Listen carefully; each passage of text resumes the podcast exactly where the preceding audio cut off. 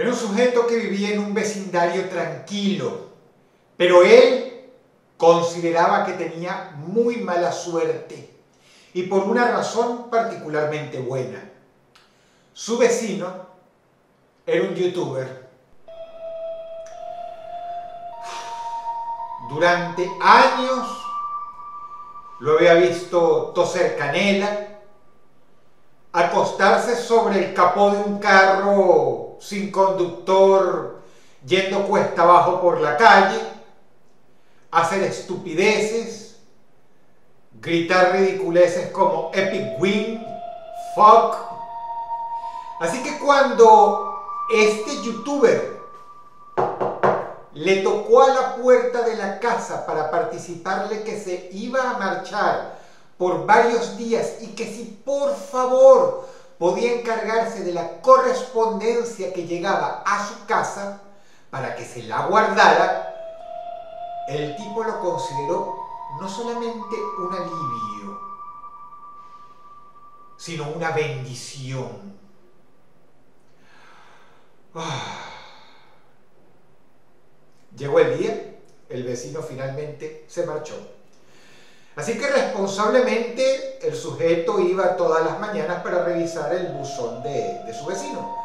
Coleccionó algunas facturas, un par de papeletas de pizzerías y restaurantes de delivery del vecindario, correo basura, por supuesto, pero un buen día Llegando del trabajo, el sujeto estacionó su carro, giró la cabeza lentamente, miró hacia la puerta de su vecino youtuber y se percató de que en la entrada, justo frente a la puerta, había una caja enorme.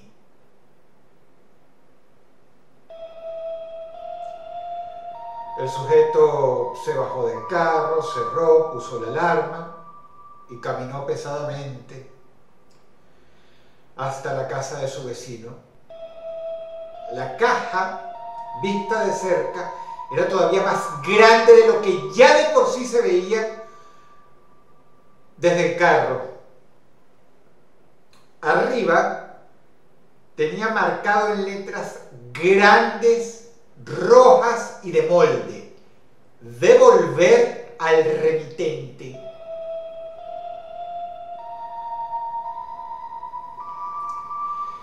El sujeto resolvió en sus pensamientos que simplemente iba a guardar la caja en su cochera, en su garage, hasta que su vecino regresara. Así que ni corto ni perezoso abrió los brazos, agarró la caja de lado y lado, y hay que decir que el tipo no era absolutamente un escuálido ni mucho menos, de hecho el tipo tenía su lomo, tenía su físico, pero la caja estaba terriblemente pesada. Tanto así que pensó que al tratar de levantarla se iba a romper la columna. Su orgullo de hombre, sin embargo, le pudo. El sujeto se lo tomó personal, agarró la caja, la levantó con mucho esfuerzo y como pudo, deslizó los dedos debajo para poder agarrarla mejor y así dando tumbos se la fue llevando y se la fue llevando y se la fue llevando paso a paso hasta su casa. La puerta de la cochera estaba cerrada y entonces, con hastío, recordó un detalle muy importante. Las cadenas de la puerta de su cochera del garage estaban oxidadas y estaba medio trabada. El tipo por lo general la lograba abrir de una buena patada. Así que imagínate, con la caja que no podía ver ni siquiera su propia cochera, el tipo le mete una patada. No quiere abrir, ¡pum! Le mete otra más fuerte, con rabia. Encima tiene ganas de ir al baño, de orinar. Había recién llegado al trabajo, le mete otra patada. Y en eso trastabilla y ¡pum! se le cae la caja. La caja cae ¡pum, pum, pum, pum! aparatosamente en el piso. En ese momento, como si una cosa hubiera llevado a la otra, la puerta del garaje hace un chirrido largo y desagradable y se abre. El tipo pone cara de quien no quiere la cosa y entonces, lamentablemente, él resuelve que si algo se había roto dentro de la caja, le iba a decir a su vecino youtuber que él no sabía nada, que había llegado así. Pero a lo mejor nada se había roto adentro, no sé. El sujeto volvió a levantarla pesadamente y ¡pum! la dejó un costado. Uf, cerró la puerta del garaje y se puso a lo suyo. Fue aproximadamente 48 horas después de lo último que te he contado que el sujeto, mientras desayunaba, comenzó a sentir cierto olor asqueroso.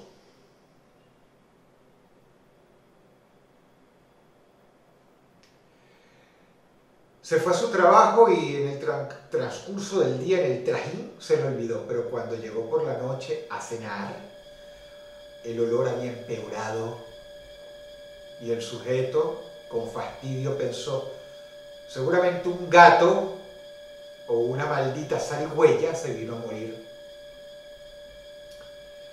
Se tuvo que ir a dormir con ese olor más o menos flotando en el aire. A la mañana siguiente ni siquiera se había levantado para hacer pipí cuando el olor ya era bastante asqueroso. Maldita sea. El sujeto fastidiado llegó, trató de oler y detectar de dónde venía y entonces abrió la puerta que daba a su cochera, a su garage. Y ahí el olor era insoportable. pero no había encontrado ni un gato muerto, ni varias ratas muertas, ni una zarigüeya muerta. El olor venía de la caja. Tenía que venir de ahí, era lo único que había cambiado en la cochera. Madre mía.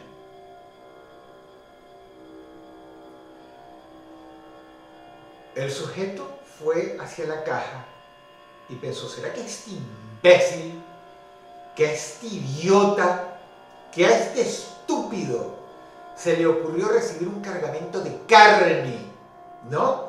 De pollo, carne molida, carne para asado, lo que fuera, longanizas, justo cuando se le ocurrió irse por varios días. Y se me vino a podrir a mí. Maldita sea.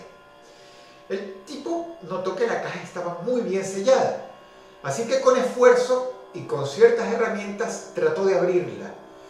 Pero ni bien pudo destapar un poco la tapa. Fue recibido por el peor, más asqueroso, más repugnante, más ignominioso olor a podrido de su vida. Además, además, había olor a orín, a mierda, a sudor dio arcadas, trastabilló, se cayó de culo, se levantó pesadamente y escapó cobardemente. El olor le podía, iba a vomitar. No lo hizo por poquito. Pero entonces el tipo, recostado contra la pared, con la frente apoyada en el dorso de la mano respirando, dijo, no, este olor se va a apoderar de mi casa, esta porquería se tiene que ir, pero Dios santo, ¿qué pasa? El tipo entonces agarró un paño, se lo apretó en la cara y fue otra vez y terminó de abrir la caja patadas. Y entonces cuando la tapa se deslizó finalmente el horror. Lo que estaba dentro era carne, sí, pero no de pollo, no de hamburguesa, y sin dudas que no longanizas era su vecino, el youtuber, muerto allá adentro, acurrucado en posición fetal. Le sobrevino el shock, pero aún así se las arregló para llamar inmediatamente a la policía. La policía lo detuvo y comenzó a hacerle un pesado y largo interrogatorio y no era para menos. Tú te puedes imaginar cómo se ve que consiguen el cadáver de alguien en tu cochera. Lo único que el pobre tipo tenía a su favor era que él mismo había llamado a la policía, pero ya hacia la noche, hacia tarde por la noche, la policía decidió liberarlo. El sujeto supuso que los profesionales habían hecho su trabajo y que habían logrado dirimir que no había tenido nada que ver, lo que él les había contado era real. Sí, era real y consiguieron muchas pruebas a su favor. Sin embargo, la principal era que dentro, junto con el cadáver, había una videocámara a la que las baterías se le habían acabado.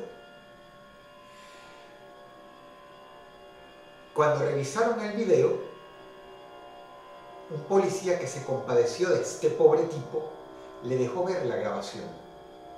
Él no sabía si tenía permitido hacerlo el policía, pero quizá por compasión le permitió. Le permitió verlo, una sola vez, una sola y única vez. Resulta ser que su vecino youtuber tenía una idea fantástica para el nuevo video.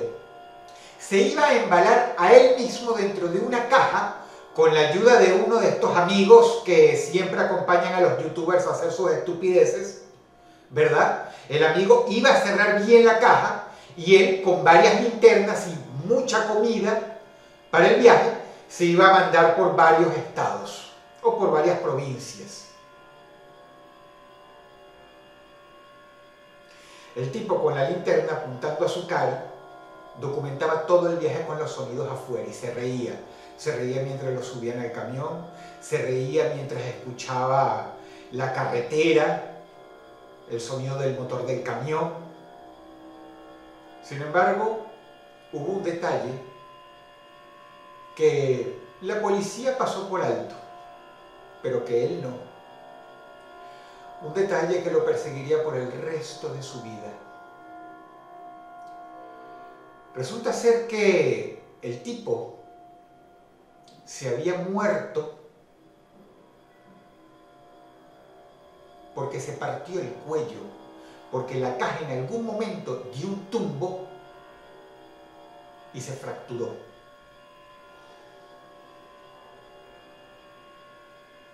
La policía supuso que el camión se metió en un hueco de esos que son usuales en las largas autopistas y eso produjo el tumbo que selló su destino.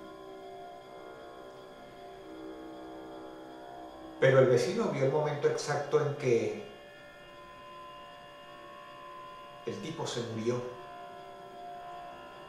El momento en el que se rompió el cuello vino acompañado del largo, largo, largo chirrido horrible